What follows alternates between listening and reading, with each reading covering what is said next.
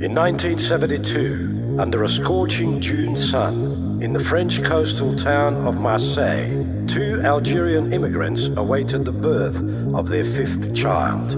Later that day, a star was born.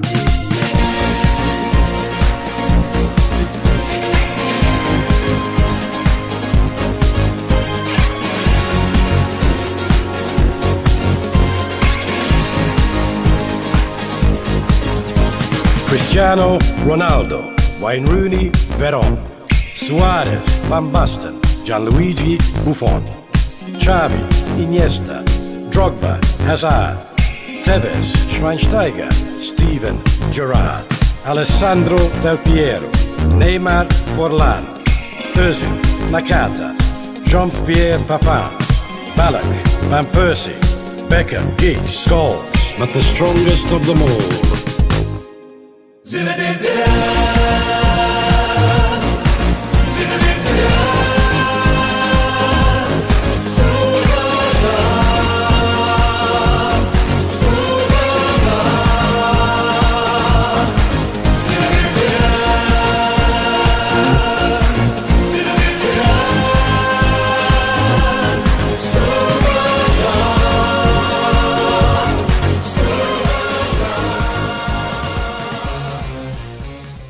Mi crítica, mi crítica va a ser al Barça, a este Barça.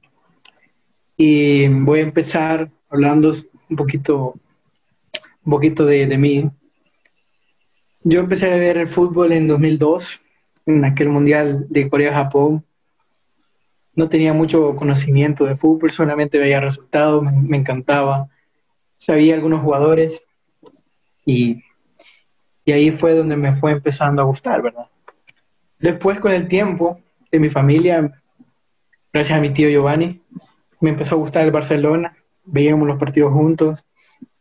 Empezamos con la era de, Ronaldinho, después de una era de Gaspar que vivió el Barcelona en 2003, que fue la, peor de nuestra historia prácticamente. Apenas luchábamos para, para ir a Europa League. Y después de eso vino Rijkaard, vino Laporta, vino Ronaldinho. Yo crecí con Ronaldinho, disfruté mucho de Ronaldinho. Ganamos una Champions y instauramos un estilo que no era cruifista en sí, pero tenía bases cruifistas. Johan Cruyff prácticamente es nuestro mayor asesor deportivo, quien la persona que nos ha llevado a, tantos éxitos que, hemos tenido hasta ahora en la actualidad. Después de todo eso, llegaron dos, años de, mucha incertidumbre. El Barcelona no ganó nada, no ganó ni liga, ni copa, no ganó nada prácticamente. Y Laporta lo entendió, teníamos que hacer un cambio. Salieron jugadores de peso, salió Ronaldinho, salió Eto'o, salió Deco, jugadores que nos habían llevado a nuestra, a nuestra segunda Champions. Salieron figuras importantes, vino la llegada de, de Guardiola. Fue el inicio, nadie lo pensó en ese momento, pero fue el inicio de, lo que sería nuestra herencia que nos mantiene actualmente.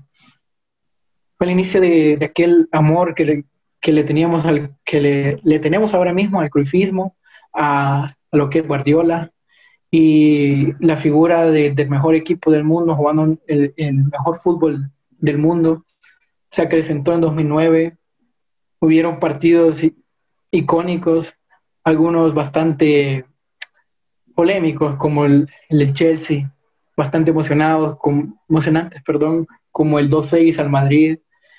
Ganamos nuestro primer triplete y empezó, empezó la era Guardiola de una manera increíble, ganando el sextete incluso en la temporada siguiente. Eso sí, es imposible mantener ese ritmo los equipos nos iban a averiguar cómo jugábamos y nos iban a destruir prácticamente, pero ese legado se mantuvo durante cuatro años. Ganamos otras Champions, ganamos, ganamos tres ligas de cuatro, nos fue súper bien y empezamos a creer de que el Barcelona en sí era el mejor equipo del mundo, a pesar, por ejemplo, cuando el Chelsea nos, nos volvió a eliminar en, en 2012 con Guardiola, a la postre después sería la despedida de él. Después, bueno, se me olvidó comentar algo. En 2010 sale la puerta, entra Rosell, que es la clave de todo esto. Rosell es un técnico que quería borrar la herencia de, un técnico, perdón, un directivo, que quería borrar toda la herencia que habíamos logrado con, con tanto Guardiola como, como con Cruyff. A él no le gustaba el cruyffismo, él lo odiaba. Él lo que quería era un Barcelona en el cual la directiva dominara ante todo. Eso lo notó Guardiola y eso fue clave para que él se fuera prácticamente. A Guardiola le gusta, le gusta un equipo donde él le guste manejar todo lo que tenga que ver en el aspecto deportivo y Rosell nunca lo dejó. Entonces, después llegó Tito, fallecido Tito, que paz descanse, que hizo prácticamente la mejor liga de nuestra historia, pero aún así nos, nos humilló un Bayern en Champions, curiosamente como ahora, que prácticamente ese era el, el final del ciclo de Guardiola para mí. Debe haber sido el final del ciclo de Guardiola, pero no. Se le dio continuidad, Gino al Tata, eh, pasó lo que tenía que pasar. Perdimos una liga in extremis, perdimos la final de Copa con el Madrid, muy dolorosa. Perdimos la Champions con el Atlético, y bueno, todos creíamos de que, de que el Barça iba a pasar lo que ahora estamos pasando, pero no, llegó, llegó Luis Enrique que al principio no pensábamos que iba a lograr lo que, nos, lo que, lo que logró al final. Yo incluido consideraba que no daba la talla así como se tiene ahorita, porque incluso se atrevió a sentar a Messi. Para mí en esos momentos sentar a Messi era como que, ¿qué? ¿Qué haces? Y ahí entendí, después de todo eso, la importancia de un, de un técnico, la importancia de, de un estilo, la importancia de apostar por un, por un estilo y un técnico y saber hacer las cosas bien. ¿Qué pasó después de, después de triplete que ganamos? Vino la decadencia. Empezó la decadencia. Y empezó, curiosamente, eh, a mediados de 2016 porque el Barça, si no recuerda, empezó como un tiro. Empezó goleando incluso el Madrid 0-4 en casa. Algo que, que, fue increíble con un Luis Suárez tremendo. El Barça jugaba increíble, jugaba muerte, tenía ganas de todo, pero se, fueron desinflando. Después, después la, la temporada siguiente empezaron los problemas. Nos mete cuatro el PSG. Y ese fue prácticamente, ahí fuimos entendiendo nosotros los barcelonistas de que, de que esto iba mal. Los jugadores diciendo de que, de que ellos no tenían la culpa, de que había sido el planteamiento del técnico, que había estado mal, que no sé qué, excusas baratas, porque no es un planteamiento malo el técnico, sino que los jugadores no corrían, no corrían, no presionaban, no hacían lo que quería el técnico. Enrique se moría gritándoles porque ellos no hacían nada. Desde ese partido contra el París, pudimos entender todos que el problema, o sea, todos los que, los que de verdad eran culés, que el problema no eran los técnicos, que el problema era el equipo que estaba ya, bueno, viciado, ya estaba, ya había todo lo que tenía que haber ganado para ellos, ¿verdad? Ya tenían una carrera hecha, ahí era el momento de la limpia, Después viene la Juventus, nos meten 3 a 0. ¿Cuál era la excusa? No teníamos excusa. Entonces, Luis Enrique se va, viene Valverde, y bueno, Valverde, un técnico que se supone que era de mano derecha, pero terminó siendo de mano izquierda. Un técnico que hizo que, los jugadores hicieran todo lo que quisieran. El mando de, de Bartomeu se vio reflejado, fichando sin sentido. La salida de Neymar no nos terminó de, de, joder la vida prácticamente. Vino Dembélé, vino Coutinho. ¿A qué? ¿Lo pidió Valverde? No, no lo pidió Valverde. Ni siquiera le preguntaron qué, podían hacer. Simplemente ficharon con el dinero que tenían y ya después de todo eso, empezaron a generarse problemas. Y el Barça, a pesar de que la primera temporada con Valverde jugó muy bien en algunos partidos, con la Roma, el partido de la Roma, uf, la mayor vergüenza que yo he visto. Incluso más que esta, el 2 a 8, sí, muy, muy horrible, porque, o sea, el Bayern nos metió 8, ¿verdad?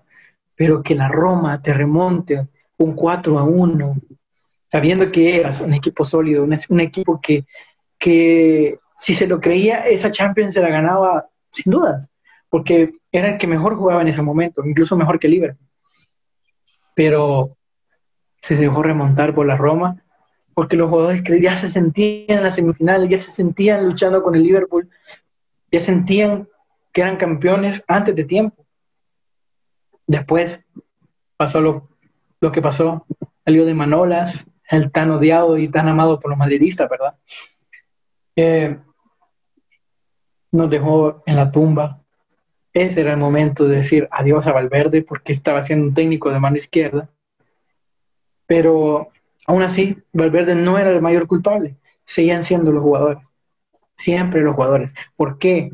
No es casualidad de que, de que te metan cuatro goles con la mayoría de esos jugadores, ¿verdad? Te metan cuatro goles en París, te metan tres en Turín y ahora tres en, el Olímpico de Roma. No es casualidad. Y no es culpa del técnico, obviamente. Eso sí, aún así necesitaban un técnico que, que pusiera las cartas sobre la mesa, pero el problema es que la directiva nunca nos dejó hacer eso. Nunca nos dejó. ¿Y qué pasó? Otra temporada de, de, de Valverde. Jugábamos horrible, del asco. Jugábamos del asco, nada que ver a lo que jugábamos la temporada pasada esa. Aún así, llegamos a, a, las semifinales de Champions, le ganamos 3 a 0 quién sabe cómo, la gran flor que habrá tenido bajo la cama Valverde al, al Liverpool, nos humillan 4-0 otra vez en Anfield. ¿Qué? ¿La culpa es del técnico siempre? ¿Siempre va a ser la del técnico? No, hombre, tiene que haber ya un cambio en ese momento. En ese momento tenía que haber cambiado todo lo que ahora está pasando, pero no, no pasó eso. Siguió Valverde la otra temporada. ¿Qué pasó? ¿Qué pasó? Jugábamos todavía peor y a peor y a peor y a peor empezamos, ahora eso sí, a perder los títulos más importantes. Entonces, eh, ahora viene Setien con unas ideas más frescas, con unas ideas más importantes, con un, con un estilo parecido a lo que nosotros nos había hecho grande, pero no. ¿Qué pasa? Como los pesos pesados, la plantilla, tanto la directiva, todos los factores ya estaban combinados, ya esto ya estaba destinado a, lo que hoy pasó. Hoy fue la gota que derramó el paso, hoy fue el punto donde el cual tuvimos que llegar hasta este punto, lo que más me sorprende, tuvimos que llegar hasta este punto para poder reaccionar. Y si de ahora en adelante sigue Bartomeu, de ahora en adelante sigue eh, la mayoría de pesos pesados que hoy están en la, en la plantilla, tanto Luis Suárez, tanto Sergio Roberto, como Sergio Busquets, Piqué, Jordi Alba, Rakitic, ¿qué fingen en el equipo? Su ciclo terminó hace años y siguen aquí, siguen gastando dinero del club, siguen emborrachándose de derrotas, cinco años seguidos valiendo madre, literalmente valiendo madre en, en la Champions. ¿Qué tiene que pasar para que esto cambie? la única esperanza que tenemos culés es que llegue 2021, o sea, que pase otra temporada sufriendo, sufriendo para que esto termine. Pero yo, personalmente, yo al Barça ya lo, dejo de, de, considerar como un equipo a tenerle miedo en Europa. Se le tuvo miedo porque la historia nos había demostrado que el Barça con Messi y compañía eran los mejores, el, el mejor equipo del mundo. Pero cinco años llevan sin demostrarlo. Ya no se puede considerar como un equipo siquiera, siquiera relevante en la liga, a pesar de que nosotros hayamos ganado ya ocho ligas en once años, pero si seguimos en este rumbo, no vamos a aspirar ni siquiera a ganar la liga. Así que, como para finalizar, eh, a todos nosotros como barcelonistas, hay que ser pacientes y que nuestros directivos sepan elegir bien que las elecciones de 2021 van a ser muy importantes y esta vez espero que voten o por la porta o, por Víctor Font para que esto cambie, y nos vuelva, nos vuelva lo que fuimos y lo que nos merecemos. Pero eso sí, a Bartomeu se le va a considerar como el, el directivo que desperdició los mejores años de Messi. Y eso ningún barcelonista se lo va a perdonar. En la historia ya está escrito.